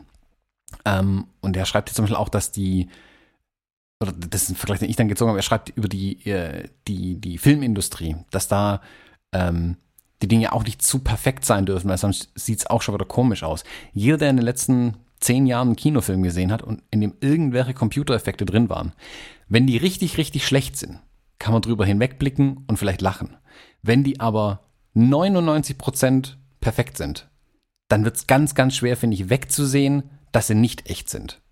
Das fällt hm. viel mehr auf als ein schlechter Effekt. Also wenn jemand sich aus Kartons ein Roboterkostüm baut, dann denke ich mir, ja, da steckt ein Mensch drin, das ist aus Kartons ein Roboterkostüm mit Alufolie überzogen. Und dann schafft es mir aber eine Illusion. Dann denke ich mir, ah, guck mal, Roboter. Wenn die jetzt aber mit Computerprogrammen den fast perfekten Roboter schaffen, der aber nicht, also mein Auge sieht noch mein Gehirn versteht, das ist nicht echt, das kommt aus dem Computer, glaube ich, ist eine größere Hürde da. Es raubt dann plötzlich die Illusion wieder. Das liegt aber auch, glaube ich, ein bisschen daran, was für ein Typ Mensch man ist. Da bist du eher Analyst. Analytiker ist richtig, ne? Ähm, daran kann ich nicht mehr denken, wenn ich in der Geschichte bin. Ich weiß, was du meinst, und es wird viele Menschen geben, die jetzt mit dem Kopf nicken und sagen, ja, Thomas, hast recht. Ähm, ich kann es gerade nicht nachvollziehen, weil ich viel zu sehr in der Story in dem Moment bin, als dass es mich überhaupt interessiert, wie echt oder unecht was ist. Ich finde auch, dass Manipulation von Fotos völlig in Ordnung ist, obwohl ich sie selber nicht betreibe. So, ne? Also, das, ich weiß, was du meinst. Ich bin mir sehr sicher, dass du für viele Menschen sprichst. Ich komme nicht mit für mich reißt es halt tatsächlich raus aus der Geschichte. Ich kann dann noch so arg investiert ja, sein ja, in der ja. Geschichte. Mich reißt es dann raus und ähm, ich kenne den deutschen, ich weiß nicht, ob es einen deutschen Begriff dazu gibt. Es gibt den Begriff Suspension of Disbelief. Also, dass ich praktisch den, ich meine, das ist eine Geschichte, die mir auf einer Leinwand erzählt wird. Das passiert ja nicht in echt jetzt vor mir. Also muss ich meinem Gehirn ja irgendwie unterbewusst mitteilen, lass es zu, auch wenn es unecht ist. Und dann genau. glaubt man ja, was vor einem passiert. Genau. Und aus diesem Ding werde ich rausgerissen, wenn was zu 95 Prozent gut ist. Wenn es nur 10 Prozent gut ist, also Mensch im Pappkarton, kann ich damit eher leben. Tatsächlich. Als Krass. wenn dieser okay. Perfektionsanspruch zu hoch ist und es dann doch unrealistisch aussieht wieder. Ja, nicht der Perfektionsanspruch für mich als Betrachter. Ne? Das, äh, also, wenn, wenn, hm, ich weiß, was du meinst und jetzt muss ich darauf eingehen. Die, also die Fotos finde ich gar nicht so perfekt, wie du sie beschreibst. Es gibt durchaus Unschärfen, wo sie nach perfektionistischen Gedanken gar nicht hingehören. Mhm. Es gibt harte Kontraste, tiefe Schwärzen, aber es gibt sicherlich ein paar Bilder dazwischen. Ja, da hast du recht, die sind so, ja, da ist halt kein Schwarz und kein Weiß. So, hm. Aber die meisten finde ich gar nicht so unperfekt. Da würde mich auch echt interessieren, was da so andere denken. Also gerne Rückmeldungen dazu. Auch jetzt so beim Blättern habe ich schon drei, vier, fünf Mal gesehen, nee, nichts perfekt, nichts perfekt, nichts perfekt. Vielleicht perfekt in der Bildwirkung, aber nichts technisch. So spannende Sichtweise, so. Ähm, aber im Wahrnehmen, glaube ich, ist das eine ganz harte Typfrage. Also, ich lasse mich ja auf die, auf die, wie soll ich sagen, ich lasse mich ja ein auf das, was mir da ge gezeigt wird und, und, und, und, und hinterfrage das nicht. Also, wenn ich ins Kino gehe, zum Beispiel, das Thema Kino, das Beispiel Kino ist ein gutes, finde ich, gehe ich da rein mit dem Wunsch, mich unterhalten zu lassen und da würde ich, also diese Frage wird ja, Mario Barth hat da, glaube ich, mal mit rumgefrotzelt, dass dann oft kommt, das ist ja aber unrealistisch, wenn man so, ein so, ein so ein Science-Fiction guckt. Ähm, diesen Gedanken verbiete ich mir tatsächlich unterbewusst. Also ich setze jetzt nicht da und sage, es ist so, sondern ich ähm, bin da, um mich unterhalten zu lassen, bin gespannt, was das für eine Geschichte ist und habe mal nach wenigsten Minuten vergessen, dass das ein Regisseur begleitet, ein Drehbuchautor geschrieben hat und ähm, dass äh, Superman nicht Superman ist, sondern der Schauspieler, habe ich nach einer Minute, kurz nachdem Langnese zu Ende gedudelt ist, habe ich das vergessen. Und das in der Gänze. Und wenn dann die USS Enterprise in Rating Ost am Bahnhof landet, dann ist das so. Also, deswegen verstehe ich tatsächlich nicht, was du gerade sagst. Kann mir aber vorstellen, dass du dafür viele Menschen sprichst. Also, da bin ich mit Sicherheit eher die Ausnahme. Auf das Buch bezogen, ah, nee. Findest du, Frage, findest du denn, es gibt ja so große Diskussionen um zum Beispiel den WordPress Photo Award, äh, WordPress Award heißt ja, glaube ich, WordPress Award, wo ja ähm, ähnlich wie bei den Naturfotografen auch die Manipulation eines Bildes irgendwie sehr böse betrachtet wird. Ich finde sogar in der Pressefotografie, solange sie nicht negativ benutzt wird, wichtig, ne, Ausrufezeichen, finde ich es nicht wild, eine doofe Laterne wegzustempeln oder was auch immer zu tun. Finde ich völlig in Ordnung. Mhm. Wie stehst du zu Manipulation in der Fotografie? Ich glaube, das muss man, das muss man technisch ganz, ganz stark trennen jetzt sogar. Die, mhm. für mich ist zum Beispiel, ich habe gerade an den Kinofilm nochmal denken müssen. Ich bin auch völlig investiert in so eine Geschichte und mir fällt es auch viel, viel einfacher in einem Arthouse-Film, wo einfach nur zwei den ganzen Tag in einem Raum rumsitzen und sprechen, fällt mir das leichter als bei diesen, ich sag mal, effekthungrigen Filmen, ähm, mhm. wo viel passiert. Aber stell dir vor, in so einem Kinofilm würde plötzlich von oben das Mikrofon ins Bild reinragen. Ja, Katastrophe. Genau. Und das ist das, was ich meine. Sowas reißt einen völlig raus. Und so ist es bei mir, wenn ich einen Effekt, der in einem Bild vorkommt, sei es Fotografie oder ähm, äh, im Film, der mich dann rausreißen kann. Wenn ich sehe, dass der nicht gut gemacht ist einfach. Da, da, der, da war der Anspruch da, da soll als Dinosaurier rumlaufen. Man sieht aber, dass der halt leicht über dem Boden schwebt, weil er halt nachträglich rein manipuliert wurde. Das reicht. Ja, das ist ja ein schlechter Effekt, den hast du aber gerade beworben. Du hast gesagt, wenn es zu perfekt ist, nee, nee, bist nee, du rausgerissen. Ja, jein, also das ist diese, Ja, das waren deine Worte gerade. Ich meine aber, dass, dass ich finde es dann auch schwierig, wenn die Technik zu gut ist und zu perfekt ist und zu nahe dran an dem, was wir vielleicht tatsächlich sehen, ist irgendwie. Oder schon drüber hinausgeht. Also wenn das Bild. Aber wie guckst du denn dann Transformers?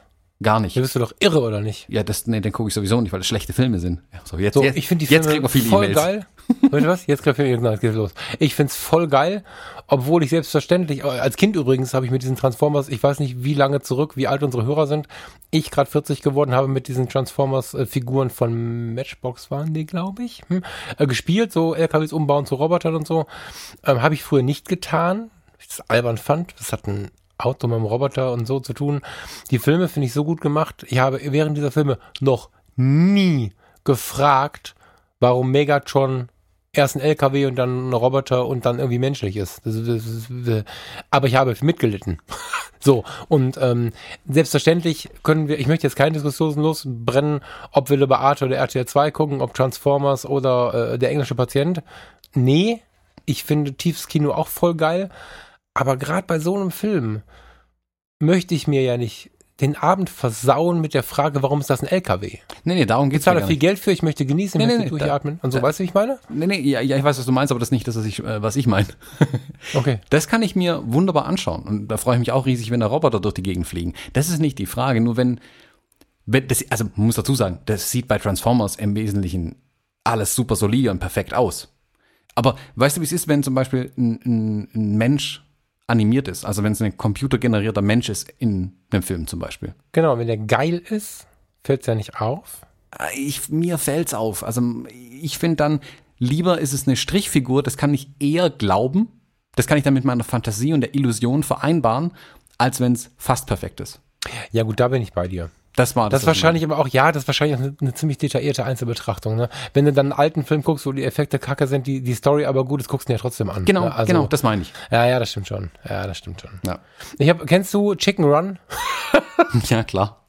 Echt? Wenn Hennen, Hennenrennen heißt doch, oder? Ja, ja, weiß ich nicht, irgendwie so. Ja, das ist halt Jurassic Park in Low Budget. Ich glaube, 350 Dollar hat er gekostet oder so, ne? Oh, dann meine ich was Modellbau. Anderes. Bitte? Chicken Run. Nee, denke ich da nicht. Ich meine, der heißt Chicken Run. Ich hoffe nicht, dass ich es jetzt vor, wenn Hennen rennen, habe ich auch schon mal gehört. Das Chicken Park. Chicken, Chicken Park. Park. Okay, das, nee, den kenne ich nicht. Also äh, jedenfalls geht's um, also Jurassic Park war halt der Aufhänger. Ich habe dafür tatsächlich mal acht, Achtung, ich bin ein alter Mann, acht Mark in der Videothek bezahlt für Chicken Park. Chicken Park heißt ja, glaube ich. Wir müssen das googeln nachher. Ähm, das war die, wie soll man das sagen? Also die Hühnerversion von Jurassic Park. Da gibt es so eine Modellbauplatte in den 90ern gedreht, ne? nicht jetzt irgendwie aus den 70ern. Eine Modellbauplatte war, glaube ich, 100 Dollar, 50 Dollar für acht Hühner. Ähm, Kram, den man zusammengesammelt hat im Freundeskreis von den Modellbauplatten und dann wurde damit eine Geschichte erzählt, wie die alle überfallen werden und so. Und der Drehort war, glaube ich, ein Auto im Bluescreen und dann im Hintergrund immer die Bilder von dieser Modellbauplatte. Ich habe gedacht, ich sterbe. Das war so unglaublich schlecht. Das ist mal ein Film mit schlechten Effekten. Google das mal. Mhm. Ich habe es gerade gegoogelt. Ich, ich, ich, muss mich gerade zusammenreißen, nicht zu lachen. Das sieht gut aus. Ja, ich, geil, oder? Ich sehe hier auch einen Link für YouTube. Ich schaue mal, ob man den da komplett anschauen kann. Das wäre ja. Ja, das wäre ein Hammer. Ja, also wenn das irgendwie geht, ohne dass wir ins Gefängnis kommen, dann klickt den mal in die Shownotes. Das ist ein. Ja. Ah, ist ja YouTube schuld dann am Ende. genau, genau, genau. Ja, ähm, es gibt aber noch äh, ein paar weitere Sachen. Du hast ja noch was aufgeschrieben in dem Buch, ähm, was ganz, ganz weit hinten äh, ist, äh, relativ weit hinten. Und da geht es um die Liebe. Ja. Das ist voll geil. Thomas, ich mach die Technik und du die Liebe. Ja, wir müssen das klar nach unseren. Rollen hier aufteilen. Leidenschaft ist wichtig. Sie gibt unseren Werken Ehrlichkeit, Richtung und Stimmung. Fand ich irgendwie spannend. Leidenschaft ist wichtig. Sie gibt unseren Werken Ehrlichkeit, Richtung und Stimmung. Ähm, das hatte ich nicht erwartet bei der Überschrift. Ohne Liebe geht es nicht. Ich finde, das ist so ein bisschen gegensätzlich, weil es so erklärend ist und so theoretisch ist, aber genau das trifft es irgendwie auf den Punkt. Ich mag einfach mal, lass mich mal gucken, ein paar Zeilen vorlesen. Ohne die Liebe geht es nicht. Um unseren Fotos etwas Menschliches zu verleihen und etwas zu erschaffen, das mehr als nur eine Übung im Umgang mit der Kamera darstellt, müssen wir die Fotos, die uns etwas bedeuten, lieben. Keiner möchte Arbeiten von Künstlern sehen, die nur herumspielen, weil sie sich eigentlich nur für ihre Kameras interessieren oder genau wie man keine Gemälde von Malern sehen möchte, die sich nur für Pinsel und Leinwände interessieren. Was wir in Sachen Kunst sehen möchten, sind Künstler, die vor Leidenschaft das verrückt sind, wie besoffen. Jemanden, der als Künstler eher ausbrennt als wegdämmert. Wir möchten Künstler sehen, deren Fehltritte in den Boulevardmedien stehen, nicht weil wir einverstanden wären oder insgeheim so leben wollen, sondern weil wir etwas mit dieser Art von Hingabe sehen wollen. Kunst fast verrückt vor Leidenschaft oder wie besoffen zu machen, ist allerdings für die meisten von uns nicht mit dem Alltag vereinbar. Wir müssen meist nüchtern bleiben, damit wir unsere Kinder zur Schule bringen können und unserer Arbeit nachgehen können. Die Liebe hingegen ist mit unserem Alltag vereinbar. Die tiefe, langanhaltende Liebe, die von ganz weit innen kommt. Auch die harte Arbeit darin hat noch ihren Platz, da für die meisten von uns es diese Arbeit und nicht nur der Genius ist, aus dem die Kunst entsteht. Doch dieses Leben und diese künstlerische Arbeit schließen niemals die Liebe aus. Finde ich super schön und wird oft vergessen, finde ich. Ähm, Liebe ist ja auch ganz wichtig, geht ja nicht nur irgendwie um Liebe, Partnerschaft, äh, Sex und Zärtlichkeit, sondern Liebe ist ja schon was, was per Definition im ganzen Leben unterwegs ist. Jeder Kumpel, mit dem wir ein Bier trinken, mit dem wir ein Bier trinken, ist in irgendeiner Form in Liebe mit uns verbunden. Genau genommen sogar jeden, den wir auf der Straße grüßen. Das sind nur alles andere Abstufungen und so. Und die Fotografie ohne Liebe zu sehen, oder irgendwas, was man gerne macht, ohne Liebe zu erleben, führt meistens zu einer sehr, sehr kühlen, ja, zu sehr, sehr kühlen Ergebnissen irgendwie. Also ich finde es schön, dass er da so frei mit umgeht, weil, weil gerade Männer haben ja oft ein Problem, das so zu formulieren, wie er es tut. Also das Mhm. mag ich sehr und ich weiß noch nicht so richtig, kommst du mit der Art der Formulierung klar, wie er es so tut? Ja, weil ich aber Aber- auch ver aber. verstehe, was er meint. Ich, also ich glaube, wie du sagst, da könnten sich viele ganz, ganz sehr dran stoßen an diesen Aussagen, die er da trifft. Ähm, für mich war da in dem Buch wieder der Gedanke, wo ich einfach, also hätte ich einen Stift in der Hand gehabt, hätte ich einfach überall einen Haken dahinter machen können, weil ich ihm da wirklich zu 100% zustimme. Aber das sind ja Dinge, die, ich glaube, wir beide auch schon so seit einer Weile leben in der Fotografie. Deswegen ist es jetzt Mhm. keine ähm, Offenbarung, was er da für mich schreibt. Ähm, für viele ist eine Erinnerung oder so, ne? Genau, es ist mehr eine in Erinnerung rufen. Das finde ich aber auch sehr, sehr gut an den Büchern. Deswegen lese ich diese Bücher ja auch nach wie vor so gerne, weil man ja, manche Dinge hat man ja vergessen unterwegs quasi schon. Und dann ist es gut, wenn man mal wieder dran erinnert wird. Hm, Das macht er hier auch ähm, genau mit so einem Kapitel. Ich glaube aber, dass es für viele, dass es manche vielleicht vor den Kopf stößt erstmal, dass da eine Ablehnungshaltung da ist, aber dann einfach noch ein zweites Mal lesen mit ein paar Monaten Abstand vielleicht sogar. Ich glaube, dann, dann erkennt man, wie viel Wert da eigentlich drin liegt in diesen Worten. Mhm. Ausrufezeichen, ja. Ja, mega. Hm, lass mich mal kurz schauen. Ach, guck mal. Thomas, wir haben hier so ein, so ein kleines Chatsystem, wo wir uns schreiben können. Und manchmal gucke ich auch hin. Äh, Mhm. Ohne Liebe geht es nicht, passiert auf Seite 192, 193 übrigens. Hat der Thomas mir vor fünf Minuten geschrieben. Mhm. ich bin zu spät, Entschuldigung. Warum sagst du es nicht einfach? Ich wollte dich nicht unterbrechen, das wäre unhöflich.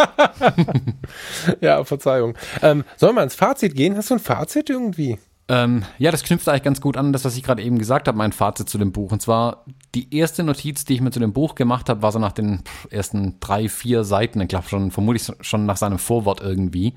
Ähm, es gibt so viele unfassbar gute Bücher und Inhalte zu diesen Themen. Ich frage mich nur, warum sie keiner liest und wenn die Leute sie lesen, warum sie sie nicht verstehen und umsetzen. Also gerade wie das, was du jetzt über die Liebe vorgelesen hast, oder das mit der Wahrnehmung und so weiter. Ich sehe so viele Fotografen genau diese Sachen falsch machen nach wie vor. Und ich frage mich, sind die unbelehrbar? Wissen die nicht, dass es anders geht? Lesen die diese Bücher nicht? Das war so, da war so eine ah, kurze Resignation bei mir da, ähm, was sich aber dadurch sofort relativiert hat, äh, als ich dann dachte, zum Glück besprechen wir das Buch. Vielleicht findet dieses Buch dann ganz viele neue Leser wieder. Ähm, ja, dann freue ich mich eher, wenn es dann viele Leute tatsächlich lesen und so viel Wert daraus schöpfen können. Aber ah, ja, es gibt, also wir haben jetzt ein paar Bücher dieser Art vorgestellt und manche Dinge wiederholen sich ja sogar von Buch zu Buch. Und trotzdem sehe ich halt, ja, viele, die es trotzdem kategorisch missachten. Ich glaube einfach, passt zu meinem Fazit voll schön. ich glaube einfach, dass ähm, immer noch sehr, sehr viele Menschen nicht mein Gott, ich muss mal Vokabeln verwenden, dass da die Menschen nicht mehr so zusammenzucken. Also, dass hier nicht so wenige Menschen leben und betrachten die Welt nicht, nicht ganzheitlich. Die gucken immer nur auf das Gegenüber, auf das Hobby, auf die Arbeit, auf den Job, auf den Chef, auf den Urlaub. Aber dass das alles irgendwie zusammenspielt, Körper und Seele, hm, da, da sind immer noch ganz viele, die da noch nie drüber nachgedacht haben. Und das ist, glaube ich, einer der Gründe, warum auch solche Buchinhalte ähm, nicht so richtig ankommen. Dass ein gesunder Körper die Seele gesund macht oder eine gute Voraussetzung für eine gesunde Seele macht und umgekehrt ist genauso fern für viele, wie auch fern für viele ist, dass gute Fotografie eigentlich einen sauberen Geist braucht. Der, also sauber heißt nicht, unverletzt und sauber heißt nicht top gesund, sondern einfach nur offen damit umgehen, sich selbst angeschaut zu haben. Das ganze Buch ist im Prinzip in meinem Fazit eine Form der Persönlichkeitsentwicklung. Also auch das ist wieder so ein Buch, was sich damit beschäftigt, wie ich selber auftrete, lebe, wahrnehme. Da geht es gar nicht, es geht gar nicht so viel um die Fotografie. Also es geht natürlich im Kern um die Fotografie, aber jeder Nicht-Fotograf würde von diesem Buch unglaublich viel ähm, profitieren, glaube ich. Und ich glaube, das, was du gerade beschreibst, dass die Menschen, sie scheinbar nicht lesen, dass sie anders an die Fotografie rangehen und auch an ihr Leben rangehen, liegt daran, dass sie gar nicht darüber nachdenken, dass das eine mit dem anderen was zu tun hat. Sie, sie sind vielleicht sehr sensibel in ihrer Beziehung, in ihrem Umgang mit ihrem Freund, ihrer Freundin, ihrem Mann, ihren Kindern und ich gehe mal fotografieren und dann gehen die fotografieren, haben ein technisches Gerät in der Hand und vergessen all das, was sie vorher erlebt haben. Dabei finde ich und finde dieses Buch und finden viele andere Bücher ja immer wieder so dieses, dieses Fazit, dass alles zusammenspielt. Also es geht das eine nicht ohne das andere. Ich, ich äh, lasse meinen Job in, in der Umkleide ziemlich um, gehe nach Hause und lebe ein anderes Leben. Das sind alles so Irrtümer von früher. Man, man muss das alles schon ein bisschen mischen und das tut dieses Buch sehr. Der hat ja also mir klingt das Buch, wenn ich jetzt nach ein Fazit denke, so ein bisschen auch danach. Also seine Message, die ich fühle, ist, so tief, gut oder flach du jetzt als Mensch bist, sind deine Bilder auch. Also der setzt das ja fast gleich. Charakter, Seele, Auftreten, Leben, Wahrnehmen, was der Mensch im Alltag so hat, setzt er komplett auf die Fotografie desjenigen. Und das finde ich, inzwischen sehr, sehr normal und wie du auch gerade sagst, es ist erschreckend, dass man so oft nochmal erzählen muss, weil das ist ja keine Regel oder kein, das ist ja einfach was, wie man besser durchs Leben kommt. Keine Religion, kein, kein Zauberkunststück und so ist es nicht mal mehr so richtig diskutierbar irgendwie. Aber es ist ganz, ganz oft ja nicht gelebt. Aber weil es halt viele nicht können. Ne, also ich hatte meine Lieblingsschwester im Krankenhaus, ganz, ganz weise Frau, sagte, wenn es irgendwie Drama gab und ich nicht verstanden habe, warum irgendwer so gehandelt hat, wie er gehandelt hat, also jetzt zwischenmenschlich, hat sie immer gesagt, ärgere dich nicht, der ist noch nicht so weit. Genau. Und ähm, das finde ich ganz super. Wichtig. Noch nicht so weit. Das ist der, der, genau. der wichtige Punkt. Also nicht, dass jemand das nicht kann, was du gerade gesagt hast, sondern noch nicht kann. Also ich glaube, genau, da ist, für jeden ist da viel Potenzial nach oben und Verbesserung ist jetzt ein, ein schlimmes Wort, aber da ist noch Potenzial da wie die Leute da Dinge anders besser machen können vielleicht. Und ich glaube, solche Bücher wie, wie das hier leisten da einen großen Beitrag dazu. Wir haben ja schon einige Bücher dieser Art besprochen, die eben nicht auf, ich sag mal, Hard Facts eingehen, also Licht, Blende, Zeit, ISO, mhm. Brennweite, die Sachen, sondern das drumherum mehr beschreiben. Also gerade ähm, mir ist das, wo du das erzählt hast, gerade das Buch von äh, Corvin von Kuwede eingefallen, mhm. äh, in dem es um die Aktfotografie geht. Da geht es ja nicht um Blende, Zeit, sonstigen Kram, sondern es geht nur um das drumherum, das, das Empfinden als Fotograf. Und er schreibt es ja so ehrlich dann auch, ähm, dass es für den einen oder anderen ja auch wirklich eine Befreiung sein kann, so ein Buch zu lesen, um sich dann überhaupt mal mit dem Thema zu beschäftigen, um das Thema für sich zuzulassen zum Beispiel. Und so mhm. ist das Kapitel, was du hier über die Liebe gerade vorgelesen hast, vielleicht für den einen oder anderen auch so eine Hürde bisher, dass er sagt, okay, ich will das gar nicht zulassen. Ähm, und wenn er jetzt liest, äh, was er in, der Autor hier schreibt, dass dann sagt, ah ja, okay, guck mal, ich bin nicht alleine mit der Meinung. Hm, ich kann da noch viel mehr in die Richtung gehen vielleicht. Total. Und ganz wichtig, ich finde, dass der letzte Satz gerade, dieses Du bist noch nicht so weit, dann auch wieder Frieden schließt. Also ich möchte um Himmels Willen mich nicht über die stellen, die nicht so weit sind. Der Satz alleine ist eigentlich schon schlimm, aber gleichzeitig ist er beschwichtigend und, und lässt mich innerlich wieder ganz ruhig werden. Also wenn ich jetzt jemanden sehe, den ich auch kenne und ich sehe, wie er fotografiert und er macht das Ganze rein technisch, hat da überhaupt keinen Zusammenhang zu seinem Leben und, und, und selbst in der Porträtfotografie passiert das ja eher häufig. So dann denke ich, äh, nachdem ich solche Sätze gehört habe, danke Erika, nach solchen Sätzen höre ich dann nicht mehr, boah, was geht mir das auf den Sender? Das ist nicht mehr meine Stimme, sondern meine Stimme ist, vielleicht kann man da was anschieben oder einfach nur mal entspannt bleiben, weil man selber war auch jahrelang nicht so weit. Ne? Also das macht es mir tatsächlich sehr, sehr friedlich plötzlich und das finde ich gut. Das ähm, lässt das Ganze wieder rund werden, sodass ich auch Bock habe auf die Leute, die noch nicht so weit sind, wenn sie Bock darauf haben. Hm. Also ich finde meinen Seelenfrieden dadurch eigentlich, dass ich das Buch in der Hand halte und es scheinbar irgendein Verlag sich entschlossen hat, es zu verlegen. Also wird es auch gekauft, entsprechend lesen es auch Menschen. Ähm, mhm. Dadurch bin ich auch beruhigt. Also es wird ja scheinbar gelesen zumindest. Ja. Ja. So ist es. Ich finde eigentlich das letzte Zitat voll geil, das ist aber jetzt nicht mehr so passend, ne? Soll es trotzdem vorlesen? Ähm, lies vor, ich weiß gar nicht, welches du meinst. Es gibt, es gibt einen Satz am Ende, den, den möchte ich so stehen lassen. Der soll niemanden in Persona und auch keine Gruppe als negativ beschreiben, sondern, sondern anfeuern. Ich finde es voll geil. Thomas, schönen Tag noch. Ich lese das jetzt vor. Okay, schönen Tag noch. Was uns fehlt, sind nicht bessere Kameras, sondern bessere Fotografen. Jetzt sind wir am Zug.